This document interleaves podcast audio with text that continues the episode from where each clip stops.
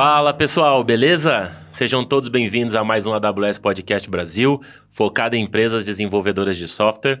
Meu nome é Gustavo Caldeira e eu estou aqui hoje com a Carlinha, que vai falar um pouco sobre nosso convidado mais do que especial.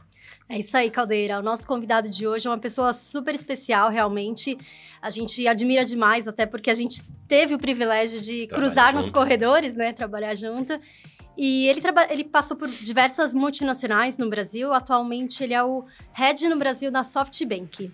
Alex Shapiro. Então, um prazer grande estar aqui com vocês, né? Acho que maior ainda porque meu coração tá, né, sempre vai estar muito perto da AWS, da Amazon, né? E basicamente continua hoje, inclusive, porque grandes empresas que a gente investe acabam usando muito o serviço de vocês, né? Então, Carlinha, Gustavo, né, para mim é um grande, grande prazer grande é nosso, prazer Sei do tempo corrido para tá numa agenda como essa, né? Exato.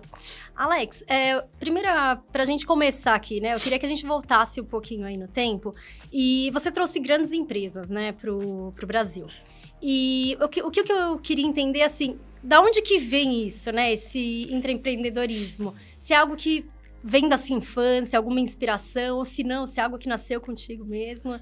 Né? Eu acho que, na verdade, vem muito... Primeiro, eu sempre gostei muito de tecnologia, né? Aliás, você sabe que um dia eu faço análise há 14 anos. Aí um dia eu estava numa discussão com o meu analista é, e aí me dei conta, porque o meu pai, é, ele não é brasileiro, ele é israelense, né? E acho que quando o estrangeiro vem para o país, ele sempre vem com olhos di diferentes, né? Seja é, aquela coisa que tudo é novo, tudo é mais interessante, né?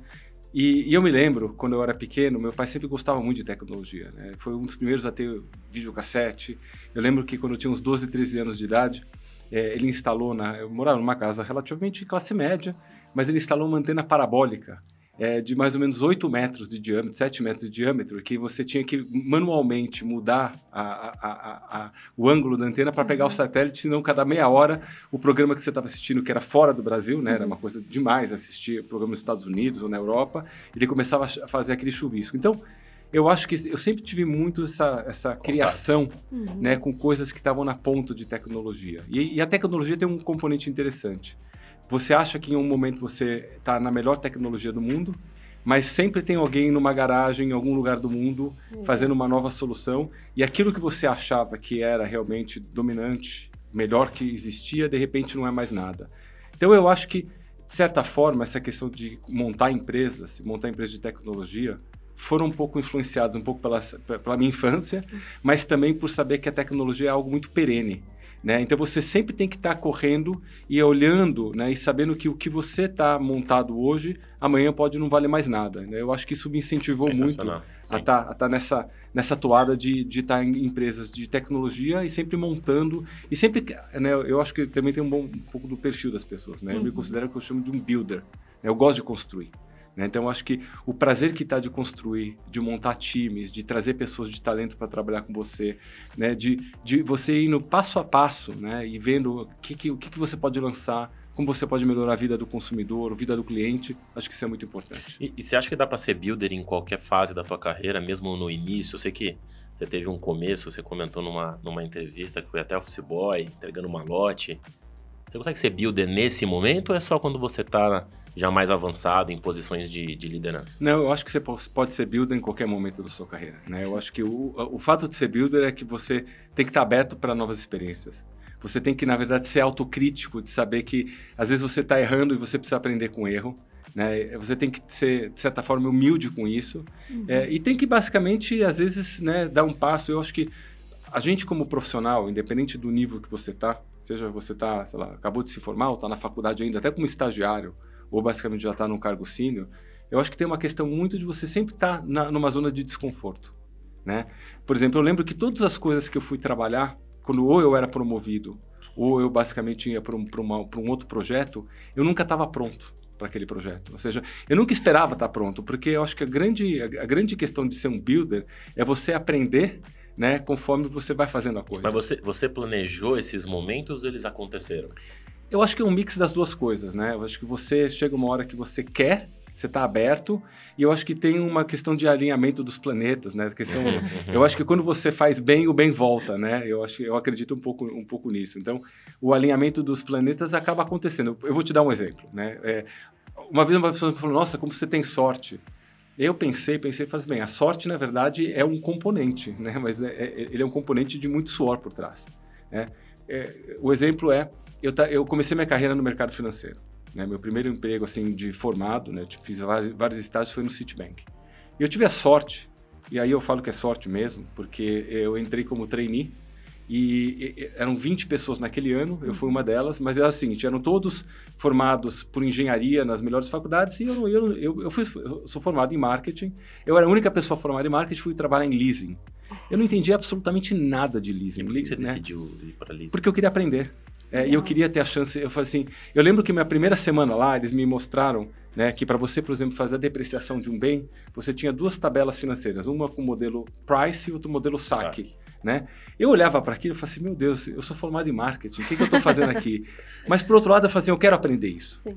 E por, por anos, depois eu trabalhei em outra, outras áreas, mas aí vem um pouco da questão da sorte, né? Eu lembro que é, um do, uma das empresas que eu atendia era a Motorola a Motorola estava vindo para o Brasil. Então vamos voltar para a tecnologia. Uhum. Era uma empresa naquele momento de alta ponta tecnológica, né? começando é, a pensar em celular, hoje é uma coisa comum, né? mas era, era uma coisa que poucas pessoas tinham. E eu comecei a atender a Motorola. Falei, bem, eu, eu preciso atender eles muito bem, porque eu gostaria de um dia trabalhar aí. E foi o que aconteceu, né? Quer dizer, era, era uma conta que eu atendia, até que um dia alguém falou: Olha, você não quer vir para cá montar a área financeira? Né? Então, assim, apesar de eu ter trabalhado em tecnologia muitos anos, eu entrei por uma outra porta, uhum. porque era uma intenção minha. Então, acho que às vezes você tem que colocar essa intenção na, no teu radar e às vezes e, e as, o caminho vai levando para isso. Sim, não, bem, bem bacana. É, bom, eu considero que você tem aí uma carreira meteórica, né? Se a gente dá uma olhada aí um pouquinho na, na sua trajetória, você ficou cinco anos e meio, mais ou menos, na Palm, depois você foi para a Apple. É, e nesse, assim, né, num curto espaço de tempo, oito anos mais ou menos, você já estava como presidente da Palme, né? É, que não é algo que, nos, assim, nos dias de hoje, eu acho que é até mais comum. Mas antigamente, uh, os profissionais demoravam 20, 25 anos para chegar, né, numa, num cargo de presidência. É, e aí eu queria, assim, saber o que, que você acha que foi o diferencial, né? O que, que fez com que você conseguisse, num curto espaço de tempo, já estar tá numa posição de presidente? Olha, difícil de falar, né? Eu, mas eu acho que uma coisa que me acompanha muito, e eu, assim, a gente tem que saber quais são nossos superpowers, uhum. né? E quais são as coisas que a gente sempre precisa desenvolver ou precisa complementar. É, eu, eu, acho que um dos superpowers que eu aprendi desde cedo é sempre trabalhar com gente tão boa ou melhor do que eu, uhum. né? É, e basicamente fazer um ambiente que seja um ambiente muito bom, né, de muita confiança, que as pessoas tenham. Porque no final do dia, se a gente gasta 10, 12, 15 horas né, no trabalho, tem que ser algo divertido, mas mais do que divertido, né? Tem, tem, eu gosto muito dessa frase que é, tem uma grande diferença entre o missionário e o mercenário, né? O missionário é aquele que acredita na coisa, que se sente parte do negócio e que tem prazer no trabalho. O mercenário está lá meio para gastar o tempo e ganhar uhum. dinheiro e, e, qual o próximo? E de novo, né? não, tô, não quero criticar um ou outro, mas existem esses dois modelos.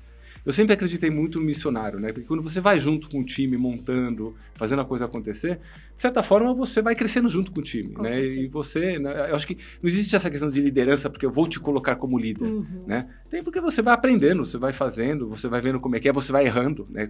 Eu errei muitas vezes, até hoje eu erro, né? E a gente tem que saber como errar e pedir desculpa e olha, Sim. não é por aí. Então, então eu acho que, eu não sei se tem uma, uma forma, mas eu acho que uma das principais é estar rodeada de gente muito boa, uhum. né? Acho que de, de de, play, play the game de uma maneira muito séria, né, muito né, ética. E acho que as coisas vão acontecendo né, com o tempo. Acho que não, eu não, não, consigo ver se tem uma fórmula secreta. As coisas foram acontecendo na minha carreira. E essas transições que você fez, é, você comentou, você, eu peguei uma, uma parte da sua fala aí, que a Motorola estava vindo para o Brasil. Eu já falei, cara, ele pensava nisso o tempo inteiro, né? é, isso é muito pela empresa então você admirava a Motorola como empresa, tá vindo, eu quero fazer parte disso? Ou pelo que a empresa tá falando, cara, tá vindo pro Brasil, ela tá apostando no país, eu quero estar tá por conta disso, não só pela empresa ser grande, né? Uma multinacional, tal. Como é que você toma essas decisões? Porque a Motorola para a Apple, imagino que apesar de talvez ter uma relação ali em celulares, são empresas completamente Totalmente diferentes, diferentes, culturas diferentes, posicionamentos diferentes, etc. Sim. Para a Amazon também. É, né? Eu diria que é, é mais por mim. Né? É, a pergunta que eu faço é o que eu gosto de fazer. Né? Eu, eu, vou te responder isso de uma maneira é, que talvez ilustre quando eu entrei na Amazon. Né? Quando, quando eu estava na Apple, e eu falei, eu acho que minha missão aqui está cumprida. Né? Eu trabalhei seis anos na Apple, é, basicamente montando também a empresa do zero no Brasil. Quando eu estava lá, eu falei assim, eu acho que eu acho que eu como pessoa não estou mais agregando aqui. Uhum. Né? É, tudo que eu precisava ter lançado né, na, na, época da Apple, eu coloquei uma fábrica no Brasil. Né? O Brasil era o único país fora da China, no mundo, que fabricava iPhones e iPads. Né? Na Apple, basicamente, né, já tinha lançado toda a parte de lojas, né, com terceiros administrando as lojas, o iTunes já estava aqui, e falei, puxa, me parece que a coisa está equacionada, né, eu estou muito mais no, numa velocidade de cruzeiro. Aí a pergunta que eu faço é, o que, que eu gostaria de fazer? E, logicamente, a gente abre um leque né, de empresas, é, de centenas de empresas, assim, o que, que, é, o que, que me daria prazer fazendo? E aí, uma das razões que eu, eu, eu, eu fui para a Amazon é que a pergunta que eu fiz é o seguinte, eu como consumidor, uhum. qual é aquela empresa que me dá mais prazer e que eu me sinto mais respeitado como consumidor? E a resposta veio a Amazon. E a segunda resposta veio, por que, que a Amazon está no Brasil? Né? Então, é, eu estou só ilustrando isso aqui porque, assim, lógico que tem a questão das empresas, são empresas bem interessantes, mas eu acho que o desafio de você linkar o que você acredita como pessoa, né, o que você quer, né, porque aí, no final do dia você vai trabalhar muito volta mais empolgado, vai, volta no missionário. Certeza com aquela questão de respeito. Lógico, tinha outras empresas tão boas quanto, quanto a Amazon, que eu talvez pudesse trabalhar, que, o que talvez, talvez não tivesse no Brasil, uhum. mas aquela, eu falei, puxa, eu tenho muito orgulho de como cliente, né? Quantas vezes eu tenho um problema num produto que eu comprei quando a gente viajava, né? Quando a Amazon estava no Brasil, e eu ligava e ficava assustado, né? Porque eu ligava para o call center e falava assim, meu Deus, eles não estão perguntando nada. Eles simplesmente falavam, ok, é, o seu produto não chegou, estamos depositando na sua conta né, o, o, o valor gasto. Eu falei, mas pera um pouquinho, é, é muito respeitoso. tem, tem, alguma coisa, tem uma pegadinha aí, né? Sim. Mas não, é, a cultura da empresa é essa. Essa era uma cultura que estava muito alinhada comigo. Eu vou, eu vou dar um exemplo aqui interessante. Eu lembro do meu primeiro estágio. Eu tinha 18 anos de idade. E era uma empresa de vendas, né? De vendas de, de, de marketing. E eu lembro que eu ficava no escritório e o telefone, quando o telefone tocava, tinha mais uns 4 ou 5 estagiários, ninguém atendia o telefone. E eu era a primeira pessoa a atender. Eu falei assim, meu Deus, tem alguém ligando, né? Eu vou...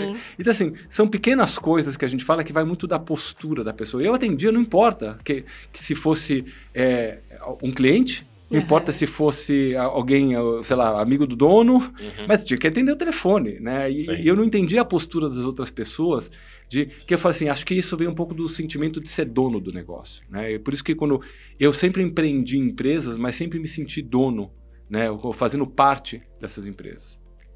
Legal. Independente da cultura da empresa. Independente da cultura da empresa. Porque isso chama bastante atenção, né? Porque hoje a gente comenta bastante sobre as empresas terem que ter uma, uma cultura de intraempreendedorismo, que você conhece bem. É, mas vai muito do profissional ter isso, né? Vai muito, tá por, por, exemplo, né? Eu, eu, já trabalhei em empresas que eu, eu, me questionava, né? Por exemplo, empresas que eu falava assim, puxa, mas a gente não pode economizar dinheiro? Né? Eu lembro, de, eu lembro de, de, de, de, ter empresas que eu falo assim, puxa, tá mandando um profissional para fazer uma reunião de um dia que poderia ter sido feita por telefone e vai gastar em, em na, na, dependendo da empresa, algumas empresas têm política de, de viajar em business, né? Uhum. Aí você fala, pera um pouquinho, eu na física viagem econômica e custa, sei lá, mil dólares, na, na, na, na business custa nove mil. Aí eu sentava e falei assim, mas faz sentido gastar nove mil dólares para mandar um profissional né? para um dia, uhum. para uma reunião que talvez pudesse, lógico, eu estou falando de anos atrás. Hoje a gente sabe que pode ser feito por Zoom, né? Mas naquela Sim. época não tinha isso. Então você tem que fazer essas, você tem que fazer perguntas porque talvez aquela diferença, aqueles 9 mil dólares, seriam muito mais bem aplicados no business para gerar valor para o negócio, né? E não para gerar uma venda. Então, você tem que fazer sempre essas perguntas, né? Quer dizer, perguntar se a alocação de capital está indo para o lugar certo. E, e, o que você mais se orgulha de ter feito na Amazon? Porque você fez várias coisas, né? Mas o que te trouxe mais orgulho? Você falou, cara, esse negócio aqui eu vou contar para gerações futuras. Eu, eu acho que é um combinado de, de três coisas. Né? A primeira, realmente, é o time. É, eu acho que eu tenho orgulho. Tanto é que as pessoas que eu contratei, grande parte das pessoas, né, eu já saí quase um ano e meio de lá, estão lá. Né? Por exemplo, o Daniel Mazini, que é o, é o country manager atual, uma pessoa uhum. extraordinária. Uhum. Tem pessoas assim, é um time realmente fantástico. Né? A segunda coisa é a cultura. Né, eu gostei muito né, de. Eh, a gente brinca muito, eu falo o seguinte: eu tive uma dificuldade muito grande quando saí da Amazon. Para quem, uhum. quem não conhece muito bem a cultura da Amazon, o PowerPoint é proibido. Né? A gente tem que escrever sim, documentos. Sim, sim. E às vezes a gente reclama, a gente fala, puxa, né, como, como é difícil nessa questão de escrever documento. Mas é um modelo muito interessante, porque ele, ele tira o peso, né? Por exemplo, o PowerPoint, quando você vai fazer uma apresentação, é um para muitos. Né? E geralmente, às vezes, um bom apresentador com uma ideia não muito boa acaba tendo aquela coisa aprovada. Né? Um, um, uma pessoa mais tímida, que não apresenta direito, com uma ideia fantástica, às vezes não consegue. Então, o documento, quando você vai escrever um documento do que você quer fazer, da proposta, do investimento, ele deixa de ser de uma pessoa, ele é de um time. Ali, é, é, de um time. Processo. Você vai para uma reunião e, basicamente, nessa reunião você fala sim ou não. Né? Você uhum. lê o documento, aprova ou não aprova, se não, você não aprova, você fala, preciso de mais dados ou, ou não faz sentido. Então, eu, eu, tenho muito orgulho dessa questão de ter, de ter entendido a cultura da, da, empresa fora do Brasil.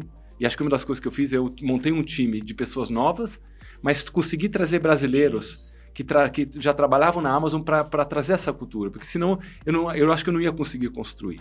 Né? É, então, a, a questão de vivenciar a cultura e poder trazer isso para o Brasil. E eu acho que a terceira é o que a Amazon construiu aqui. Né? Ou seja, quando você olha, né, você imagina, eu lembro que no começo os jornalistas me perguntavam, ah, mas você vai conseguir né, é, é, lidar com Mercado Livre, com Magazine Luiza, uhum. com Via Varejo e, e, outros grandes varejistas muito bons e muito respeitosos. Né? Eu tiro o chapéu né, para todos esses varejistas no Brasil. Mas do outro lado, a Amazon não, não tinha pressa. É, ela tinha pressa de fazer a coisa bem feita mas não tinha aquela pressa de, ó, oh, eu preciso entregar um número para o mercado ou para, né, para Wall Street. Não.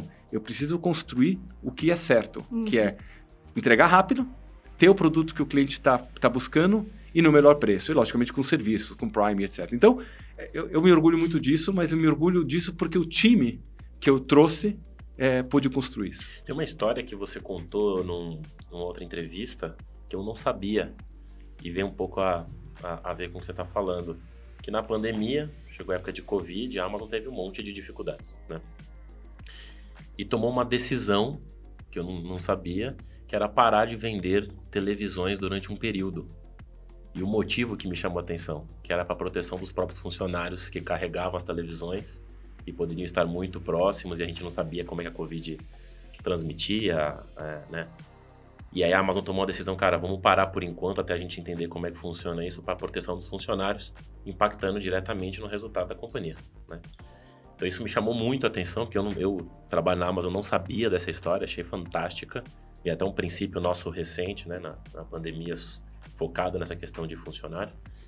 E, e, você, eu percebi que você comentou bastante, você falou algumas coisas que para nós trabalhamos na Amazon, você usa a cultura na tua vida aí. Né? Você usa a cultura. É, como é que isso, isso é uma coisa que hoje faz parte de você, está usando com a tua família? Como, como, é que tá essa questão da cultura da Amazon? Já perdeu um pouco por ter saído? É tá não, tá não, acho que isso não perde. Acho que a gente, você a, leva, é, né? Eu acho que todo lugar que a gente passa, a gente leva é um as coisas boas, né? É. o orgulho que eu tenho, né, quando eu comparo todas as empresas que eu tive, talvez a Amazon é aquela que teve mais componentes bons uhum. que eu posso levar, né? E acho que é por isso que eu, eu tenho tanto orgulho de ter trabalhado lá.